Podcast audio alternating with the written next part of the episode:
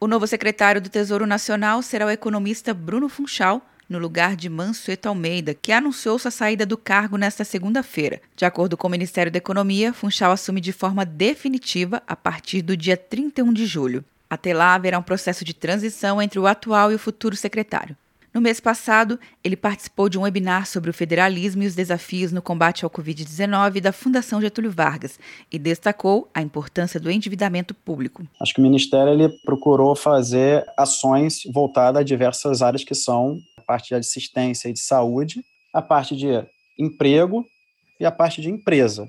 E aí, para cada um desses objetivos, a gente destrincha uma série de ações né, para poder conseguir endereçar o objetivo que a gente olha como sendo o mais relevante, sempre pensando que a gente já é um país que é muito endividado e a gente tem que ter muito cuidado com o uso do recurso público, porque é uma conta que vai ficar aí para ser paga. De acordo com a pasta, Bruno Funchal é bacharel pela Universidade Federal Fluminense, com doutorado em Economia pela Fundação Getúlio Vargas e pós-doutorado pelo Instituto Nacional de Matemática Pura e Aplicada. É também professor titular da FUCAP Business School e foi pesquisador visitante na Universidade da Pensilvânia, nos Estados Unidos. Em 2017 e 2018, Funchal foi secretário de Fazenda do Espírito Santo e um dos responsáveis pelo processo de ajuste nas contas públicas promovido pelo Estado. E desde o início do governo Bolsonaro, integra a equipe da Secretaria de Fazenda como diretor de programa e foi um dos técnicos responsáveis para a elaboração do programa do Pacto Federativo, que tramita no Congresso Nacional.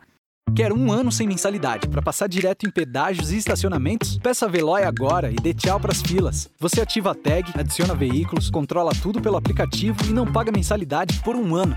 É por tempo limitado. Não perca. Veloy. Piscou, passou. De Brasília, Luciana Castro.